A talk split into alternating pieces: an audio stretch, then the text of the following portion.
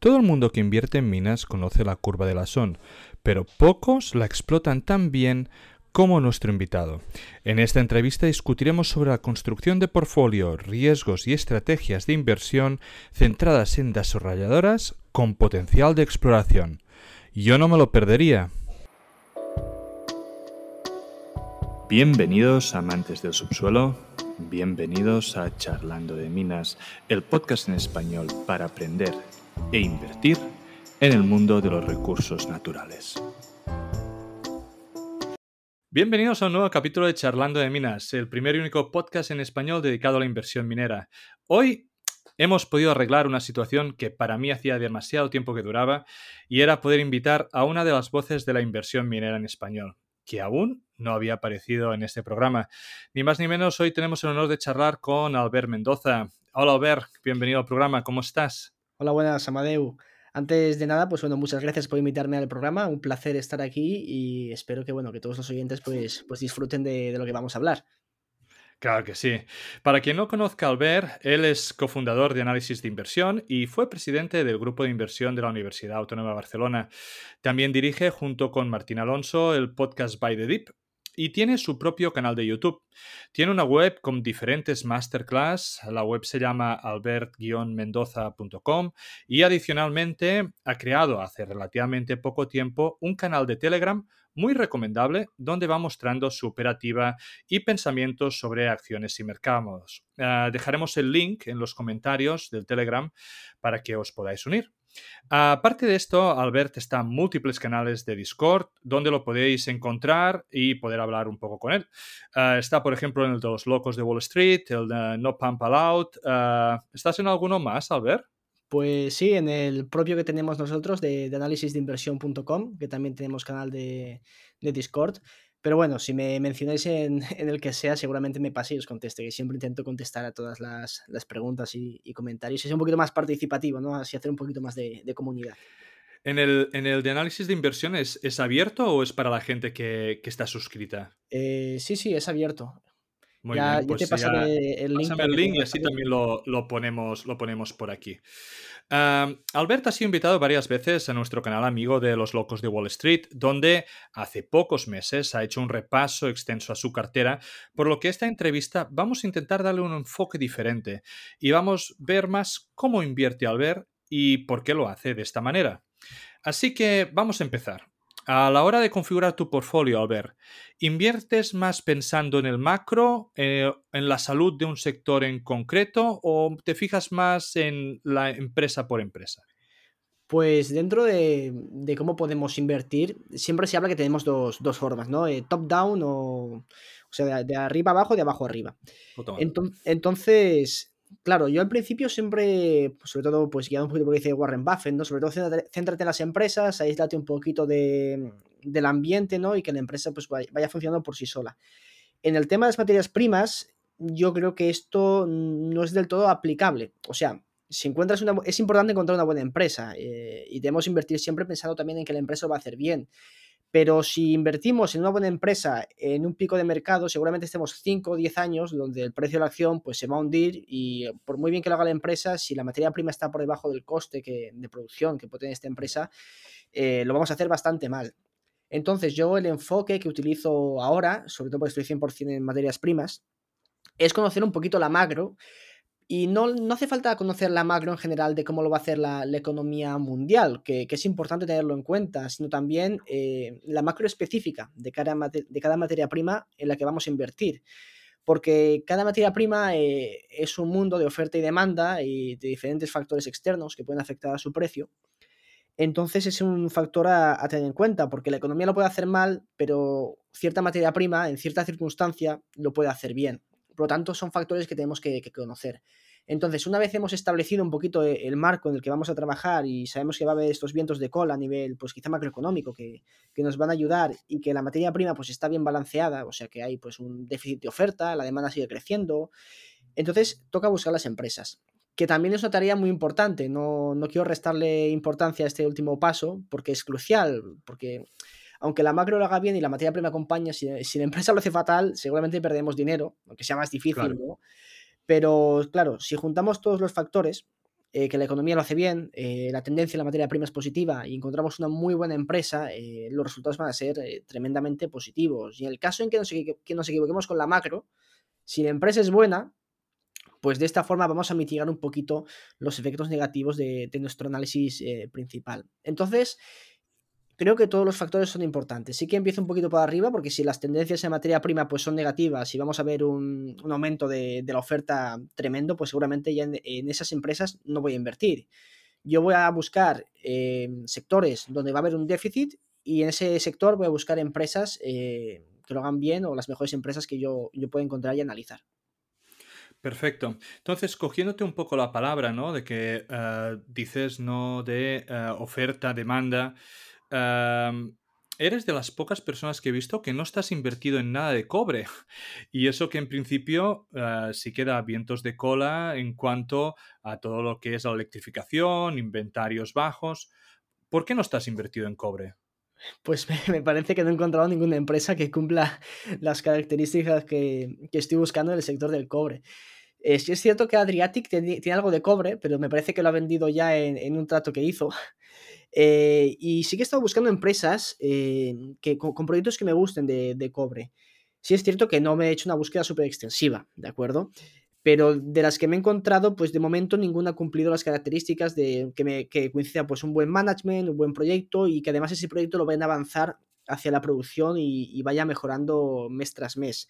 Ahora, pues creo que una herramienta bastante interesante, que seguro que ya conoces, son los de Sprout, han sacado un, un ETF Mm. Que, bueno, yo creo que cuando no controlas tanto un sector o quizá no tienes, eh, no has encontrado la empresa que buscas, pues invertir mediante ETF pues puede ser una, forma de diversificar tu riesgo y, ganar exposición a la tendencia general. Sí que creo que el cobre como materia prima pues lo, va a hacer bastante bien. Tenemos la tendencia de electrificación en, los países que van aumentando pues su, su PIB por cápita y van, van mejorando económicamente y es una tendencia totalmente clara. Entonces, pues bueno, sigo buscando alguna empresa que, me llame realmente la atención, pero también como veo valor en empresas de otros sectores, no es algo que me haya quitado el sueño no estar invertido. Claro, porque dime exactamente qué es, qué es, lo, que, qué es lo que buscas, ¿no? Porque dices, buen management, vale, te, lo compro.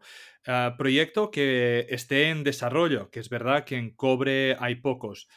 Pero luego, ¿no? Y, estamos hablando, ¿no? De Albert, que no está invertido en nada de cobre, que todas estas dos cosas. Luego, ¿qué buscas? ¿Son más los economics? ¿Son más el retorno que te tiene que dar el proyecto? ¿Que esté ya construyendo la mina? ¿Que esté financiado? ¿Qué es lo que buscas como para entrar en este, en este sector? Pues... Hmm. Yo lo que busco sobre todo es que el management eh, o la empresa en general tenga un plan de acción. Porque hay empresas que tienen resultados de exploración muy buenos, pero no tienen un plan de acción de, llevar a cabo la construcción de la mina y entrar a la producción y entonces eh, darnos a los accionistas este, este cash flow y devolvernos eh, la inversión pues, a nivel de recompras, dividendos, etc.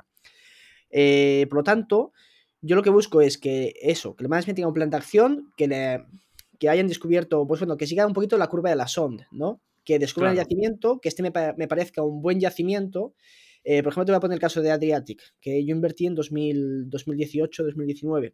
Eh, para entonces eh, no había PIA, había solo la exploración, había el resource. Me pareció un resource muy interesante. Hice mis, cuatro números, lo mejor que pude, y vi que la empresa estaba barata con lo que podrían tener allí. Sacaron el PIA. Entonces, con el PIA, pues vi, ya los números hechos por la empresa, mucho mejores que los que yo puedo hacer con mi, con mi Excel, y dije, hostia, pues he acertado y está barata pero la empresa eh, sigue teniendo cosas interesantes. Eh, tiene un proyecto de exploración, eh, pues el proyecto de exploración de Adriatic es, es muy bueno y da buenos resultados, por lo tanto el upside de exploración lo sigue manteniendo y además ya tiene un proyecto core, el cual va a desarrollar y durante estos años pues ha desarrollado el PFS, DFS, ha financiado y está en construcción. Por lo tanto ha seguido toda la curva de la sonda y ha ido avanzando el proyecto hasta su producción, que esperemos que, que produzca a finales de este año y además tiene este upside de exploración que, va a dar buenos resultados. Por lo tanto, yo busco, eh, sobre todo esto, un proyecto con unas buenas economics, que sé que lo van a desarrollar, que siga teniendo potencial de exploración y que el management, pues que se vea que haga una buena gestión del capital. De esta forma, pues si, las si la materia prima del proyecto pues no lo hace bien, pero la empresa sigue avanzando el proyecto hasta su construcción, es posible que el precio de la acción materia, de la empresa a pesar de las fluctuaciones que va a tener por los vaivenes de la commodity, la empresa va a ir mejorando y va a ir avanzando hacia el estado de producción. Por lo tanto, el valor eh, va a ir aumentando en la empresa. No va a ir lo mismo la empresa pues, en el PIA que a punto de producir. Por lo tanto, si el oro pues, ha estado plano, por decir algo, o si ha bajado de 1900 a 1700, la empresa es posible que valga más a punto de producir con el oro a 1700 que con el PIA a 1900. Por lo tanto, a pesar de la bajada de materia prima, lo hemos ido compensando con la evolución de la empresa. Perfecto. Ah, tampoco tienes ningún, ah, ninguna acción de metal de baterías. ¿Es por la, por la misma razón que el cobre? Sí, básicamente no he encontrado ningún proyecto que diga, que, que, me emocione tenerlo, tener en cartera. Además de que se le ha dado tanto bombo, sobre todo mm. al litio, con la, fuerte subida que, ha habido, que yo normalmente cuando la materia prima está, pues ya, ya la gente suele hablar y se hace más popular, pues ya me tira para atrás. Intento buscar... es que el eh, litio está en modo burbuja, no, no hay otra. Mm. Y claro, de otros metales, pues, que son más pequeños, mercados más pequeños, no tengo mucha idea. Eh, se habló del cobalto y sí que lo investigué. De hecho, hice un vídeo del canal hablando del cobalto y me la pues casi todos los CEOs que, que vi me parecían canta mañanas. Así que, que pasé de, de seguir mirando el sector. Muy bien. Estás invertido en oil, pero no en gas, ¿no? ¿Ves mucho más crítico el futuro del petróleo? Bueno, sí que tengo un poquito de gas, pero. ¿Qué tienes de, gas? ¿Tenías, ¿Tenías quistos, supongo, en su momento? ¿O no llegaste a entrar en quistos? Eh, entré y salí, hice un poco de trading. La verdad que, tuve suerte de, hacerlo antes de las windfall taxes. Pero dentro de, dentro de IPCO, que es una petrolera sueca, el 30-40% de su producción es gas. Ah, bueno. Por lo tanto, sí que algo de exposición sí que tengo. Aunque yo creo que los fundamentales del petróleo eh, a día de hoy son más interesantes y por eso, pues bueno, eh, tengo más exposición al, petróleo. Eh, vi, que publicaste hace poco, ¿no? Alguna, era una adquisición de IPCO, ah, ¿no? Que, sacaron o alguna buena noticia. ¿Long, long IPCO o, o qué?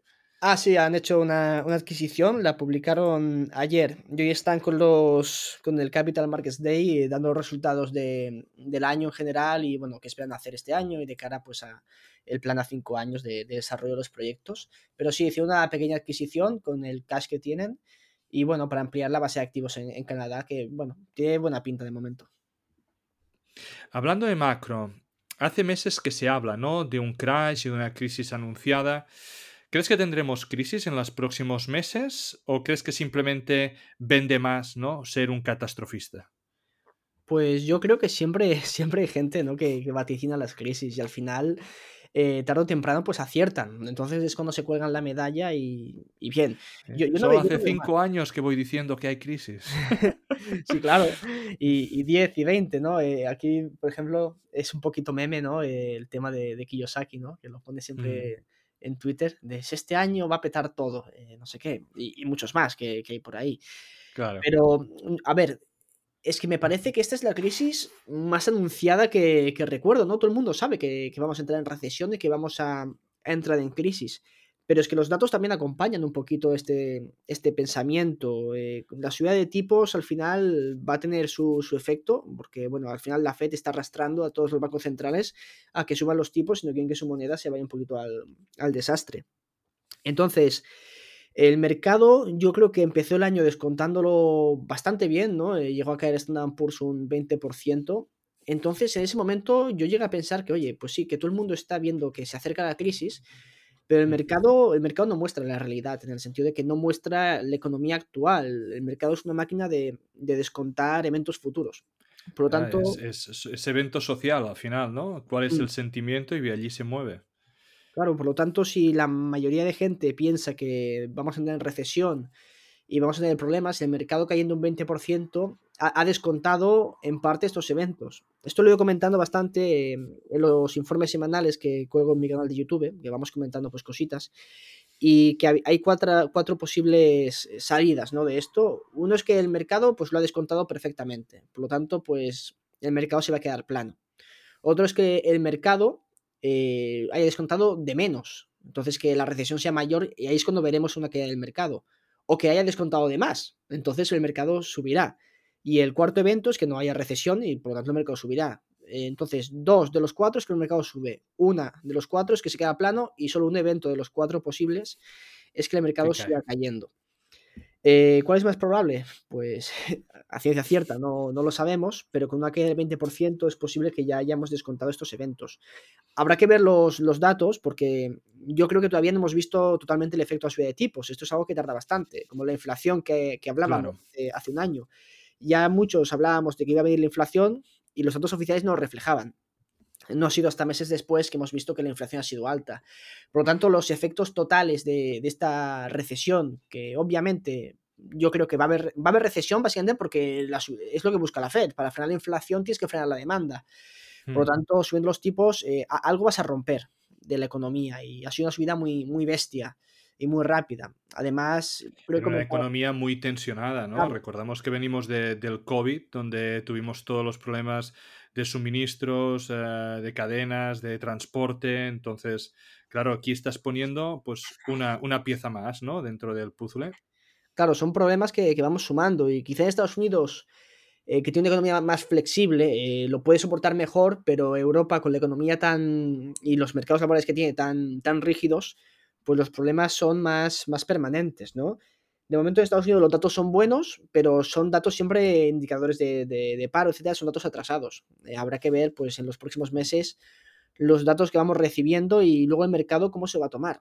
Sí es cierto que ahora el mercado ha cambiado mucho sentimiento. Hace unos meses, y vamos a vernos el índice Fear Grid, ¿no? Estábamos desde, la, abertura de, China. China que, que dejara el COVID-0 ha cambiado el sentimiento completamente y parece de que ya no hay crisis, que vuelve el consumo, que todo se tiene que ver solo el cobre, ¿no? Como, como ha subido, como se ha disparado hacia arriba, esperando ese arranque del gigante asiático. Sí, y además también que quizá el mercado espera que la subida de tipos vaya bajando y esta última subida de 0,25 bueno, 25 puntos básicos pues no ha mm. sido no ha sido muy positiva en el sentido de no ha sido positiva para el mercado, ¿no? Pues ha, subido con bastante fuerza. Y ahora si nos vamos eso, a ver los índices de sentimiento, estamos en un sentimiento muy positivo. A mí lo que me preocupa es que cuando se materialicen los, los datos de, la recesión, eh, si al fin y al cabo pues eh, tenemos la recesión realmente, pero una vez se materialicen esos datos, es que el mercado pues vuelva a cambiar y esta euforia eh, cambie totalmente. Porque, claro, si, si nos mantuviésemos en los niveles de pues, la caída del 20% y fuésemos un poquito dando tumbos en el mercado, pero se mantuviese en unos niveles más bajos, yo podría pensar que, sí, los eventos se han descontado eh, y es posible que, bueno, ahora ya las caídas, las posibles caídas, pues sean menores. Pero si volvemos a subir con fuerza y de repente eh, se materializan los datos de recesión, pues y, y, la situación o la previsión económica empeora, pues es posible que el mercado se pegue otra torta y los índices sigan cayendo. Además, esto que hablas de China es muy interesante, porque eh, antes, eh, con China cerrada y con la reapertura de, Europa y de Occidente en general, hemos sido nosotros lo que hemos eh, impulsado el consumo y este, impulso tan fuerte de consumo, porque al fin y al cabo la gente ha podido ahorrar y acumular capital. Y una vez pues ya das rienda suelta y, abres las puertas, la gente ha consumido con bastante fuerza. Entonces, habiendo una escasez de, bienes por las cadenas de suministro, como has mencionado, hemos generado una, inflación de precios por parte de la demanda. Entonces, mm. esta inflación la hemos exportado al resto del mundo. Y ahora tenemos eh, lo mismo en China. Eh, una situación bastante similar, pero yo creo que un poquito más agravada, porque allí han estado en esta, bueno, con las políticas de, COVID-0 y, y una situación bastante trágica, en mi opinión, pues encerrados durante mucho más tiempo de lo que hemos estado aquí en Occidente. Entonces yo no creo que el consumidor chino sea muy diferente del consumidor occidental, obviamente con sus eh, particulares culturales, pero al fin y al cabo es un consumidor. Y si este consumidor ha, acumulado capital, ¿qué va a hacer una vez... Eh, gastarlo, está claro, gastarlo. Viajar, comprar, todo lo que pueda. Y eso puede aún pues, poner eh, una piedrecita más, ¿no? seguir subiendo precios, lo que puede volver a disparar un poco la inflación también aquí. Claro, y sobre todo el tema del petróleo, porque depende, bueno, depende del analista, se ha estimado que hay entre 2 y 3 millones de barriles de demanda ociosos en China debido al tema de los encierros. Mm. Eh, esto yo lo, he hablado bastante, y es que, a ver, la energía eh, es, el input principal, es lo que permite la, civilización. Entonces, si tú este input, que sobre todo, pues nosotros lo tenemos de, del petróleo, que es nuestra fuente de energía principal, si tú aumentas el precio del input para generar todo lo demás, el output, al final, eh, la salida de estos productos va a ser más caro. Ahora sí que el precio del petróleo pues se ha controlado bastante, pero si volvemos a aumentar la demanda por parte de China y el precio sigue aumentando, y yo creo que a partir del segundo tercer trimestre de este año los precios del petróleo van a, van a volver a ser altos debido a, la reapertura de China, veremos que esto al final se va a extender eh, como una mancha de aceite, ¿no? Y va a contaminar esa subida de precios todas las diferentes eh, partes ¿no? de, de, actividad productiva de la economía, haciendo que los precios vuelvan a subir. Entonces, esto lo estamos viendo ya con los vuelos de China, que es un indicador eh, bastante interesante. No sé si lo, si lo sigues, pero hay una página web que te, muestra los vuelos de, cada país y vemos como los vuelos comerciales en China ya están cerca de los niveles de 2019. O sea, ha subido como un cohete, básicamente. Eso, eso significa que están viajando, están gastando. Eh, y esto, eh, claro, esto va a seguir así, seguramente, si no hay un cambio de política durante el resto del año haciendo que pues haya muchísima demanda de, petróleo y tal. Sí es cierto que han ido acumulando inventarios, etcétera, pero una vez eso se depleten, eh, creo que China ya ha prohibido la exportación de, derivados del petróleo de sus refinerías o le ha puesto un límite, porque ya ve que el consumo interno va a ser muy alto. Entonces, volviendo a lo de antes, eso va a llevar el precio del petróleo, que los dos sabemos que la oferta está bastante limitada y que no se, no se puede aumentar así como así, va a llevar el petróleo a niveles más altos, de 100, 110 dólares, son niveles sostenibles, pero que al fin y al cabo van a irse extendiendo a, las demás partes de la economía y subiendo los precios. Entonces, ¿qué pasará cuando la inflación no baje tanto como el mercado espera? ¿Y qué va a hacer la Fed? Eh, cambiará su, política, va a mantener los tipos altos durante más tiempo. Ahora el mercado ha subido mucho porque ve que la, la, inflación va bajando y que la Fed pues quizá va a cambiar su política monetaria. Pero una vez ocurra esto, pues quizá pues a partir de la segunda mitad del año, y es posible que la inflación no baje tanto a los niveles terminales que, la Fed o los bancos centrales esperan, y que haya de mantener la Fed pues su política de tipos altos durante más tiempo. ¿Qué hará el mercado cuando se dé cuenta que esos tipos se van a, mantener altos durante más meses? Pues todos lo sabemos, ¿no? Una lo que, lo que va a pasar. Una, sí, sí, una buena hostia que se va, se va a meter los mercados. Creo que es un, muy buen punto el, el, que haces. Y bueno, ya vimos en los, en los 70 que la inflación, pues año a año, tuvimos un año ah, que fuera de doble dígito, luego el año siguiente se redujo, luego volvió a subir. Y, y puede que en este ciclo nos vuelva a pasar algo parecido, ¿no? Que debido a estas oberturas de los diferentes países, pues no tengamos siempre una inflación alta, sino que vayamos oscilando un poco según el consumo, ¿no? De, países, en este caso de, la obertura. Hmm. Ah, volviendo un poco a, organización de portfolio, ¿tú vas siempre 100% invertido? Eh, antes sí, y es, yo creo que es uno de los errores de, gestión de mi, de mi cartera que he cometido. Antes sí que iba 100% invertido y, me fastidió bastante porque cuando mi cartera ha caído con, bastante potencia, que han sido dos eventos en 2018 con la queda del petróleo y después en 2020, eh, me vi con las manos atadas y no pude ampliar las posiciones que yo quería. todavía tuve suerte que no toqué nada y no vendí nada y al final pues se recuperó y con lo que ingresas de tu trabajo pues bueno, vas a tener algunas aportaciones, pero no tienes esa caja de esa, fuente de liquidez que en cierto momento te puede ser muy útil.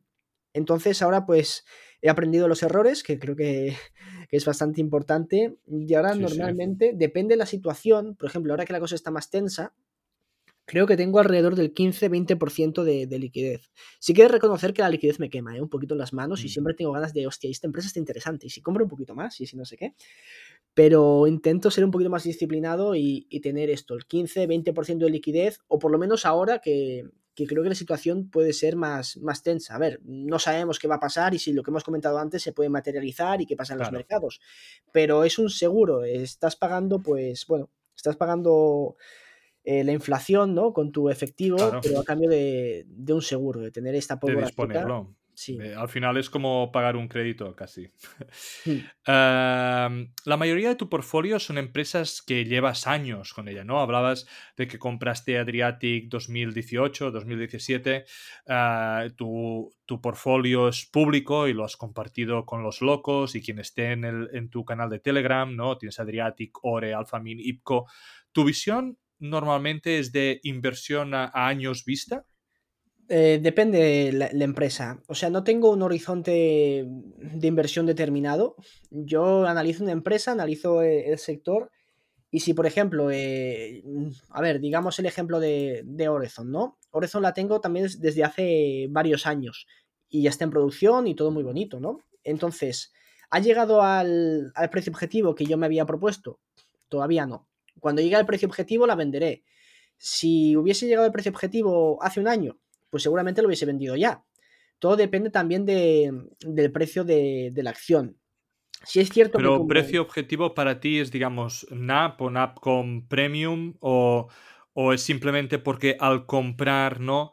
Uh, tantos años vista con la curva de la SON, pues tú dices, esta acción debería valer este esto debido al NAP, ¿no? Debido a, uh -huh. a, lo, a, lo, que vale, y entonces hasta allí no voy a vender indistintamente de que haya empezado producción o, o, voy a vender antes ni que no haya empezado porque considero que este es el valor aproximado que podría tener. Sí, de, depende, porque cada empresa tiene su, su casuística eh, única. Entonces, sí, normalmente el NAP es un, es un buen indicador eh, de saber un poquito lo que debería valer la acción. Si estuviese cotizando cerca del NAP antes de producir, pues sería buen momento de vender. T también depende de, de, del potencial de exploración que tenga la empresa, porque si está, está claro. al NAP y no dejan de sacar drills, que es una pasada, pues oye, pues quizá tienes que pagarme un premium para que yo te venda la, la acción de vuelta. Entonces, una vez entran en producción, deberían estar cotizando, depende la, la jurisdicción, pues con un descuento, con un premium, pues al NAP, y depende del potencial de exploración. Pero, por ejemplo, eh, las empresas que tengo en cartera, yo creo que todavía eh, tienen potencial de, o de subir más su cotización para acercarse más al precio objetivo, o mientras tanto, como hemos seguido pues un poquito esta, esta estrategia, ¿no?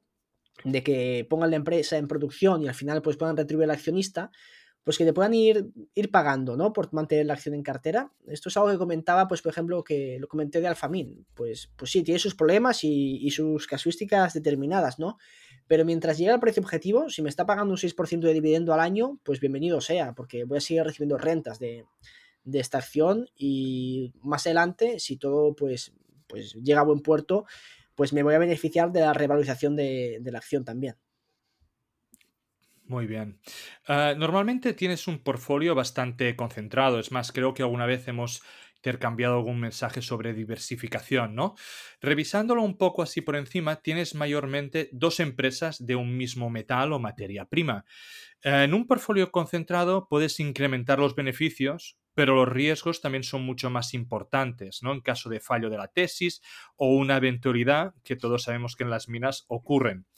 Uh, ¿Te sientes cómodo con un portfolio tan concentrado y cómo mitigas los riesgos propios de tenerlo? Hmm aquí una frase que me gusta bastante que es no guts, no glory, ¿no? Eh, de filo. Por lo tanto, eh, a ver, si es cierto que al tener un portfolio concentrado, tu riesgo es muchísimo mayor, por lo tanto tienes que saber eh, realmente bien dónde estás invertido, conocer las empresas y pues seguirlas desde hace, desde hace tiempo. Eh, sí que voy muy concentrado, por ejemplo, mi mayor posición es más del 30% de la cartera, que es Adriatic Metals, pero también he de decir que hemos llegado a esta posición no porque haya comprado yo directamente el 30%, sino por revalorización de la propia acción y todavía pues no he llegado a los niveles de, de precio que yo quiero. Eh, a ver, yo no recomiendo que la gente tenga esta concentración, tanta concentración en la cartera, quizá lo ideal serían pues 10 empresas, 15 empresas, eh, pero bueno, yo creo que son, proye son proyectos eh, que me dan cierta confianza, eh, que están bien llevados, que el país me parece pues, un país eh, bueno para hacer negocios. Entonces, esto depende también de la tolerancia al riesgo de cada uno. En este caso, pues yo tengo quizá un, esta versión al riesgo pues más reducida, no tengo una mayor tolerancia y puedo dormir tranquilo por las noches. Al fin y al cabo es lo más importante, ¿no? Pero bueno, quizá no es la forma ideal, ¿no? De gestionar un portfolio, pero sí es cierto que yo pues eh, arriesgo más porque me interesa más el potencial beneficio. En, en, un contexto muy parecido ¿no? a lo que estás diciendo, Rick Rule dice que deberíamos gastar como mínimo una hora al mes por cada acción que lleves.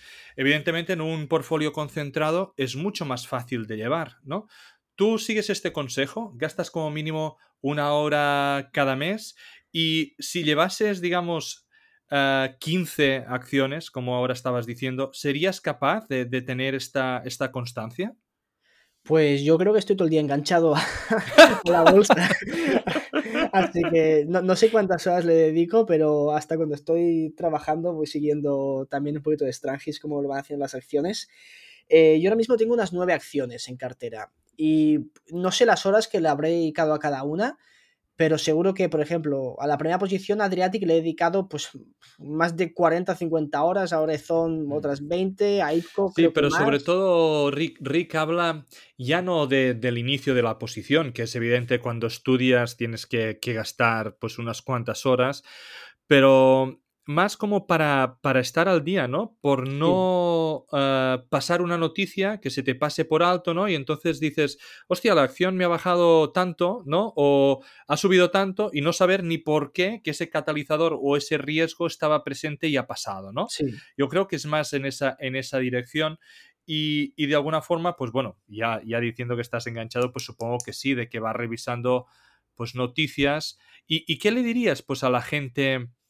Ah, con tu experiencia, ¿no? La gente que, realmente quiere un portfolio, puede que más extenso, que no quiere llevar solo 6, 7, 8 empresas, pero que en cambio no tiene tanto tiempo. Puede que la mejor opción para esa gente sea invertir en ETFs, ¿no? Sí, a ver, por ejemplo, volviendo un poquito a lo de antes, y ahora te contesto a esto. Eh, yo normalmente a finales de semana o cuando tengo algún día libre, eh, dedico unas cuantas horas a coger todas las acciones de mi cartera, buscar si ha habido alguna noticia y leerme pues por todos los, foros, por ejemplo en COCA, pues reviso un poco, en los foros de Discord, por Twitter también busco información, eh, porque a veces la gente comenta cosas bastante interesantes que a ti te han pasado por, por alto, no solo salen las new releases de, de la compañía. Eh, pero sí, como normalmente puedes activar notificaciones o de cualquier medio o así, eh, mm. yo seguramente sí. Eh, seguramente no, seguro que le dedico a cada empresa más de una hora, una hora mensual. Y para la gente que no puede dedicarle tanto tiempo, a ver, aquí ya la composición de cartera depende de cada uno, pero si quieres tener una mayor diversificación, sí, el uso de ETFs me parece una herramienta interesante, pero claro, es que el uso de ETF está muy bien, pero ya lo hemos hablado antes de cómo hay que analizar un poquito del sector. Tienes que hacer el trabajo también de la macroeconomía, bueno, macroeconomía o la tendencia del sector. Y eso son bastantes horas también que tienes que dedicar. Rick Rule decía, ¿por qué voy a comprar un ETF si no me gustan el 50% de las acciones que hay ahí dentro? Entonces, claro, es otro, otro riesgo que tiene, ¿no? Que compras allí una bolsa donde alguien ha decidido por ti y puede que el 20, el 30, el 50, el 80, pues no, no te guste, ¿no? Hmm. Sí, al fin y al cabo, eh, yo creo que, aunque hagas el trabajo poco a poco eh, y vayas hmm. sosteniendo tu cartera poco a poco, coge una empresa, analízala bien, dedícale pues 10, 20 horas, lo, que te haga falta, ¿no? Para conocer la empresa. Una vez vas ganando un poquito más de expertise y experiencia, pues quizá no tienes que dedicarle 40 horas. Si no quieres hacer pues los análisis como, o publicar un análisis o algo así. Si es para ti, pues, o puedes usar los análisis de otras personas también, obviamente haciendo tu trabajo. Dedícale tiempo y si te gusta, compra posición y ve construyendo posiciones poco a poco, porque luego es eso, el seguimiento, que es una, una hora al mes. Eh, si tienes disposiciones, son, pues bueno, dedícale un par de horitas a la semana a cada empresa y vas a cumplir un poquito eh, el objetivo, ¿no? Porque también, normalmente, no, hay empresas de las que llevas, pasan meses y no tienes ninguna noticia relevante. O sea, no, no de hmm. todas vas a tener que dedicar una hora porque no todas van a tener noticias. Entonces, a ver, yo soy partidario de la gestión activa de tu portfolio, pero porque yo también puedo dedicarle tiempo. Si, sobre todo, materias primas, que es de, lo que hablas eh, en tu podcast y de lo que estamos tratando, eh, es que tiene doble dificultad. Porque cuando tú analizas una empresa normal, pues puedes quizá abstraerte un poquito más del mercado y analizar la empresa. Compras Berkshire, compras algo así, pues bueno, te da un poquito igual, ¿no? Pero cuando compras una empresa de 100 millones de capitalización, Tienes que hacer, tienes que hacer mucho trabajo. Tienes que primero saber la tesis de la materia prima en la que estás invertido. Que eso ya es bastante, bastante tiempo. Después analiza la empresa, analiza el depósito, mira la directiva y luego hace el seguimiento. O sea, si en una empresa normal puedes fallar en la empresa. Aquí puedes fallar en la, en la macro y en la empresa. Tienes dos factores pues importantes a tener en cuenta. Por lo tanto, si no puedes dedicarle tiempo, eh, sinceramente, las materias primas quizás no es el mejor sector en el que deberías invertir porque es un sector muy volátil y tienes que entender bien las empresas. Eh, seguro que en tu portfolio habrá pasado, seguro, eh, y en la de muchos de los oyentes, empresas que te quedan un 50%, pero tú no pierdes la convicción, porque sabes lo que tienes, o un 40%. Eh, a mí, por ejemplo, me pasó con IPCO, y la, y la mantuve. Sí, sí, o, al revés, ¿eh? que, te caen y, entonces te das cuenta de que pues la confianza que tenías la pierdes, ¿no? Con mm. la empresa y, decides que, que una vez pues es culpa tuya, dos veces es culpa mía, pues, pues fuera, ¿no? Ah, mirando un poco tu cartera, ¿no? Veo que básicamente no tienes exploradoras, tienes alguna cosita, ¿vale? Pero mayormente son desarrolladoras y productoras. ¿Te sientes más cómodo con empresas así? Sí, alguna exploradora sí que he tenido. Eh, por ejemplo, tenía Base Load Energy, mm. pero la vendí a final de año para cuadrar un poquito cuentas. Eh, pero es un proyecto que me gusta bastante de exploración de uranio en, la Zabasca. Eh, pero claro, esto de que no son exploradoras, quizá hay que cogerlo con pinzas. En, el sentido de que sí, Pure Play de, exploración no tengo. Pero también, por ejemplo, Adriatic tiene un proyecto de exploración buenísimo. Horizon eh, tiene un proyecto de exploración para ampliar eh, los resources muy bueno. Eh, Global Atomic, bueno, es una desarrolladora y tal. Alphamin está desarrollando un nuevo proyecto también y tiene muchos prospects. Guanajuato, que también es una posición potente, también tiene bastante upside de, exploración. O sea, normalmente las empresas que tengo tienen ese upside de exploración aparte de los activos en producción que ya tienen. Y claro, Pure Play de exploración muchas veces también es como un, ticket de lotería. Sí, sí. Entonces creo que de, las fases de la curva de la SON, quizá donde yo más me posiciono son las developers. Que veo el proyecto sencillo, tengo, tienes algo tangible y sabes que lo van a avanzar. Y además, si le sumas el upside de exploración, pues ganas por dos partes, por el desarrollo del proyecto y por el potencial de exploración. Aunque sí que es cierto que la exploración pura y dura es súper emocionante, puedes pegar un pelotazo, pero también el riesgo es bastante alto. Bueno, creo que, estas empresas encajan muy bien en tu forma de llevar el portfolio, ¿no? Tienes un portfolio concentrado, ¿vale? De 8, 9, 10 empresas, en el cual reduces el riesgo teniendo un proyecto de desarrollo en el cual tú sientes confianza y teniendo a la vez pues este upside en, la exploración y que Adriatic o Horizon podrían ser pues máximos exponentes de este tipo de, inversión, ¿no? Entonces tienes la parte de riesgo superior, digamos, por tener el portfolio concentrado, pero a la vez reduciéndolo con un tipo de empresas que no es que vayan a perforar algo y si no sale nada, pues van a bajar un 50%, sino que eh, ya sabes que lo tangible está allí y que lo que tienen es upside, ¿no? aún en, otros proyectos. Sí, es, lo que intento, que a veces no siempre lo consigo, pero, pero es mi objetivo. ¿Y, cómo descubres estas, este tipo de empresas? ¿no? ¿Cuáles son tus fuentes? Porque eh, empresas hay muchas, ¿no? Y lo comentábamos antes, eh, empresas que están eh, explorando también hay muchas, que ya tienen desarrollo y que estén con un proyecto bonito o, con buen management, tampoco hay tantas al final. Hmm.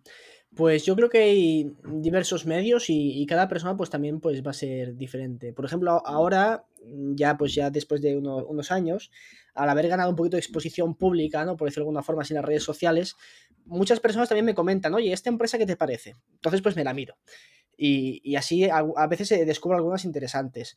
Otras de, pura casualidad, me salen en el feed de, Twitter o, eh, se comenta en algún foro y me la miro.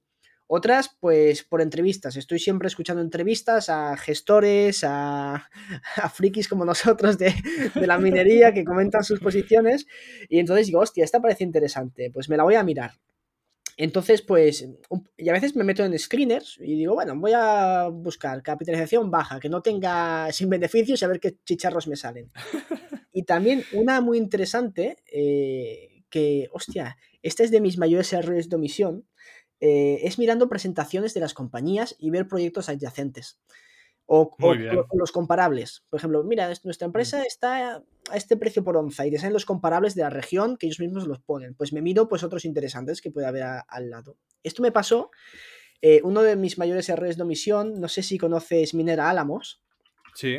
Pues Minera Álamos le vendió un activo eh, uno de estos eh, pits a desarrollar a una empresa que se llama Prime, Prime Mining, que me salió pues las transacciones que se lo habían vendido y, bueno, me pareció muy interesante. Pues esta, esto no sé si fue en 2019 y la vi, la investigué y dije, bueno, y, pasé. Pues la empresa pasó de 30 céntimos a 5 dólares y dije, me cago en la leche, vaya error más, más, más fastidioso. Eh, pero, pero, bueno, eh, es una forma de descubrir empresas que también pues, es interesante. Y de, directivas que conoces, a veces se venden activos, se los compran otras empresas, puedes mirar esas empresas, las transacciones que han hecho, los contactos que tienen propios.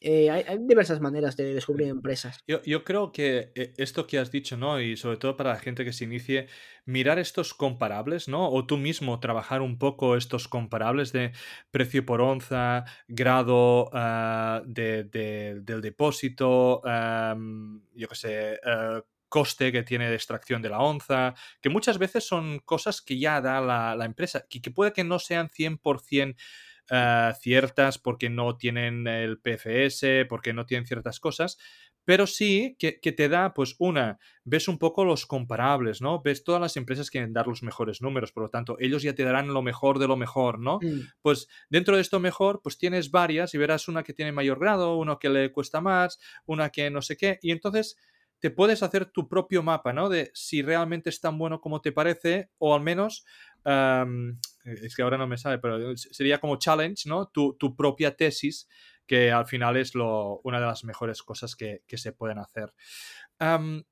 hablando, por ejemplo, de red flags y hablando de cosas que has dicho que para ti son primordiales, ¿no? Has dicho, por ejemplo, el management.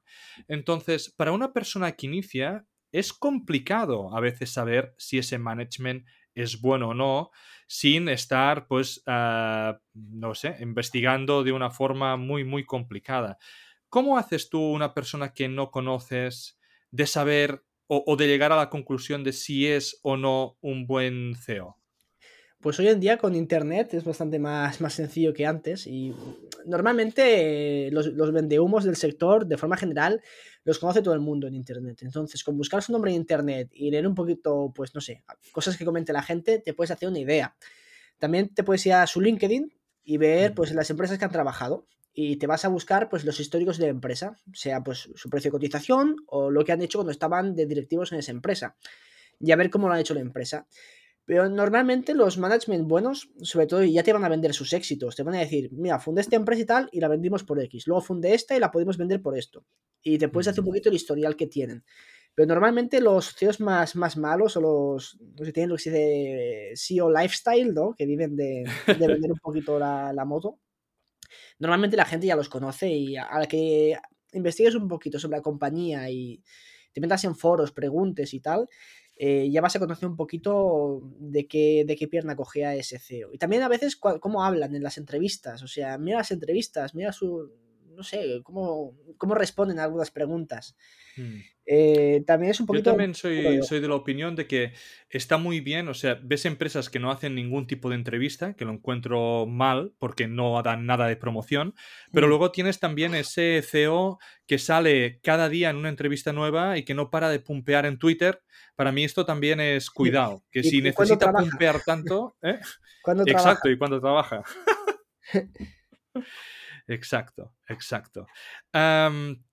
cuando abres posición, ¿la abres poco a poco? ¿Te la compras como para tenerla allí controlada y tener tu, tu precio? ¿O hasta que no llega al precio que tú tienes marcado, ah, que debe ser descuento de NAP, no, no entras?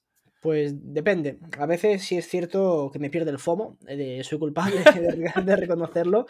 Y no, y no siempre me ha ido mal eh, que, me, que me pierda el FOMO me acuerdo hace, años, eh, algunos eh, de los que están escuchando seguro que recuerdan a Rock Rose. Eh, pues bueno, descubrí la empresa y dije, me mola, y le metí, pues, yo qué sé, el 5% de la cartera, así un poco lo loco. Al día siguiente dejó cotizar y cuando volvió, pues multiplicó por dos. O sea, tuve una suerte también de, de campeonato. pero normalmente sí que intento comprar una posición pequeña, eh, cuando descubro una empresa que digo, hostia, esta empresa es súper interesante, tiene muy buena pinta, eh, hostia, y no, quiero que se me escape. Entonces compro una pequeña posición para que en el caso de que luego la voy a investigar más y si me gusta que vaya ampliando posición. Pero claro, puedo equivocarme y perder el dinero en ese periodo de tiempo, por lo tanto, pues no me, no me va a afectar psicológicamente, pues porque va a ser una posición pequeñita, pero si en ese momento eh, pierdo el tren ¿no? de la acción y esta pues sube y hace una fuerte subida, no me va a doler tanto el error de omisión, porque bueno, pues sí que será una pequeña posición, pero dices, hostia, pues ya me he hecho un por dos eh, con esta pequeña posición, que bueno, te, da, te puede dar un poquito más de rabia, y dices, ah, ¿por qué no le metí todo?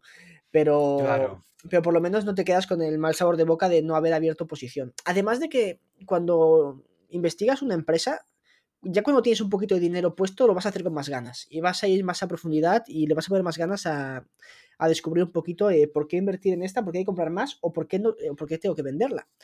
Eh, siempre ayuda a tener un poquito de, exposición, aunque sea poco, para hacer mejor el trabajo. Y en cuanto a salida, lo estábamos hablando antes, ¿no? A veces es bueno, pues, cuando doblas, vender un porcentaje. ¿Sueles hacer eso? O, bueno, antes me has dicho yo tengo un precio objetivo, por ejemplo, con Adriati, con, con Ore, pues me mantengo con toda la posición entera o hasta amplío, ¿no? si veo que no tiene, que no tiene el, valor, el valor que sea. Pues bueno, depende de, depende de la empresa, como siempre, ¿no? Si sube rápidamente y, y, con mucha fuerza y ves que se acerca un poquito al valor y tal, pues sí que puede ser buena idea vender un poco. Y también a veces puede subir la empresa y seguir estando tremendamente infravalorada. Eh, por ejemplo, con IPCO, compré, su, dobló la empresa y compré más, eh, porque pienso que todavía está realmente infravalorada. Entonces creo que depende un poquito de la empresa y también depende de la calidad de la empresa, porque si una exploradora, si es cierto que hace un drill y te hace un por dos, eh, mejor que recojas un poco de beneficios porque va a corregir con mm. total seguridad. Eh, si la empresa pues ha subido de precio por sus fundamentales, pero esos fundamentales han mejorado, pues quizá, puede, aunque la empresa suba, se haga un 100% de rentabilidad en, seis meses, digamos, si los fundamentales de la empresa han cambiado, puede estar más barato ahora con la subida del 100% que antes sin ella. Claro. Ah, como sabes, ¿no? Y lo hemos hablado antes, uh, off the record, la inversión en minas ¿no? y materias primas es muy volátil, pero es un sector con muy poco glamour, ¿no? O que la gente, pues, es un sector como odiado, incomprendido. Sin embargo, ¿no? Debido al crash que ha habido allí las criptos, hay fuera allí un inversor joven acostumbrado a tener una alta velocidad, uh, volatilidad y un alto riesgo, que podría ser ideal, ¿no? Para convencerle de que invirtiese en minería. ¿Cómo crees tú que podríamos llegar a convencer a ese inversor joven que está acostumbrado a invertir en el mundo cripto a pasarse a la inversión en minas? Pues es, una pregunta bastante interesante, ¿no? Eh, yo creo que pues, quizá esto han hecho muy buen trabajo eh, los de Wall Street Silver, eh, dando este, bueno, esta imagen más de To the Moon, ¿no? porque al fin y al cabo, sí es cierto que con esto... ¿Pero has visto lo de, lo de Wall Street Silver o no? ¿Cómo? ¿Has visto que, ha empezado a salir un montón de mierda de Wall Street Silver? No, no, no, he visto. No, pues ahora cuando terminemos la entrevista, búscalo. El tío casi extorsionando empresas para que le pagaran para tuitear sobre la empresa, para entrevistarles. Uh, uf, ahí eh, le están sacando a Jim, ¿no? Se llamaba o Jimmy. Le están sacando uh, un montón de, de mierda, ¿eh? O sea, pues, pues, no, esta semana está totalmente aislado. búscalo, o sea, e, entiendo lo que quieres decir, ¿eh? Pero eh, simplemente puntualizar que creo que hablamos de Wall Street Silver en, en Reddit, de todo lo que se ha formado de como el Silver Squeeze y así, y no tanto el usuario de Wall Street Silver de, de Twitter, ¿vale? Que, que, este, pues ya... Ya lo pondremos también cuando hagamos la, el Twitter de, de, la entrevista, no el hilo de la entrevista, ya lo pondremos allí, pero, pero bueno, que, luego, te lo miras, pero perdona que te. Sí, sí, hostia, pues me parece interesante el culebrón. Pero bueno, eh, volviendo al tema, eh, mm. A ver, yo no es que sea muy, muy. No estoy muy a favor de esto, ¿no? Porque al fin y al cabo lo que se ha hecho con las criptos es pumpear y el más tonto del partido pues es el que pierde el, último. Sí, el último. O sea, eh, un poquito de scam, ¿no? Pero bueno, sí es cierto que toda esta, bueno, llamar los inversores yo creo que son, especuladores, ¿no? Sí, eh, especuladores. de, gente joven, lo que se han, se han, quedado seducidos por la idea de hazte rico rápido y fácil. Hmm. Y no sé si realmente es el tipo de no, personas. No, claro, no, no es las minas, pero, pero sí que eso que, que este tipo de gente le sube un 20 o le baja un 20% y casi que ni se inmutan. Entonces. Claro, mucho mejor que aquel que está invertido en el Santander, ¿no? Que siempre le baja un poco, pero que es, que es muy poco, ¿no? Entonces, claro, eh, a, ese inversor de banco o así no, no le vas a poder convencer de que, de que venga este tipo de, inversión. pero puede que ese otro, el que realmente en lugar de especular, pues quiere invertir, pues puede que, haya hecho un tipo de, de servicio militar casi que ya le está curado de espantos, ¿no?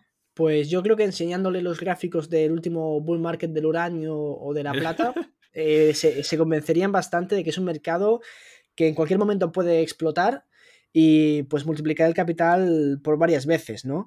Eh, son mercados muy explosivos y que, bueno, si, lo, si entras en el momento oportuno y, y, mantienes las posiciones durante toda esta volatilidad, pues los retornos pueden ser bastante superiores a la media del mercado. Entonces creo que puede ser ese aliciente de que este tipo de inversores pues, pues se vean atraídos ¿no? para este tipo de, sector.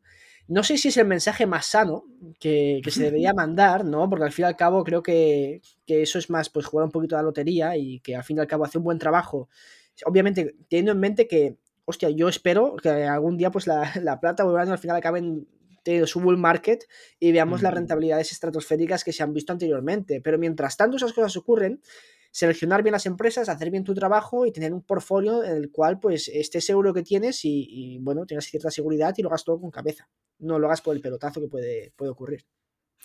Muchas gracias, Albert. Creo que este programa ha servido para conocerte un poco mejor de cómo inviertes y cómo, cuál es tu estilo. Como hemos dicho, Albert está muy activo en todos los canales eh, mencionados al inicio del programa. Si quieres estar al día de su operativa, es muy fácil, ¿vale? Estar, estar atento y estar al tanto de sus movimientos. Me alegro haber podido solucionar el, el problema de no haberte entrevistado antes y espero que volvamos a charlar pronto.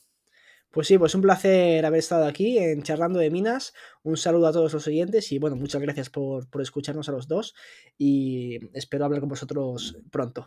Descargo de responsabilidad. Cualquier contenido que aparece en Charlando de Minas no es una recomendación de inversión. Amadeo Bonet y cualquier invitado no son asesores de inversión.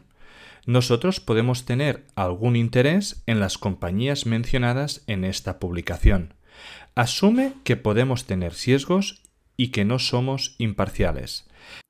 Este podcast no deja de ser un relato personal de mi camino para aprender en el mundo de la inversión de las materias primas. En este podcast vamos a intentar sacar contenido educativo, entrevistas con empresas y tesis de inversión para que juntos podamos aprender de este fascinante mundo del subsuelo. Si crees que el contenido vale la pena, por favor dale me gusta, suscríbete al canal y compártelo. Soy Amadeo Bonet, bienvenido a Charlando de Minas.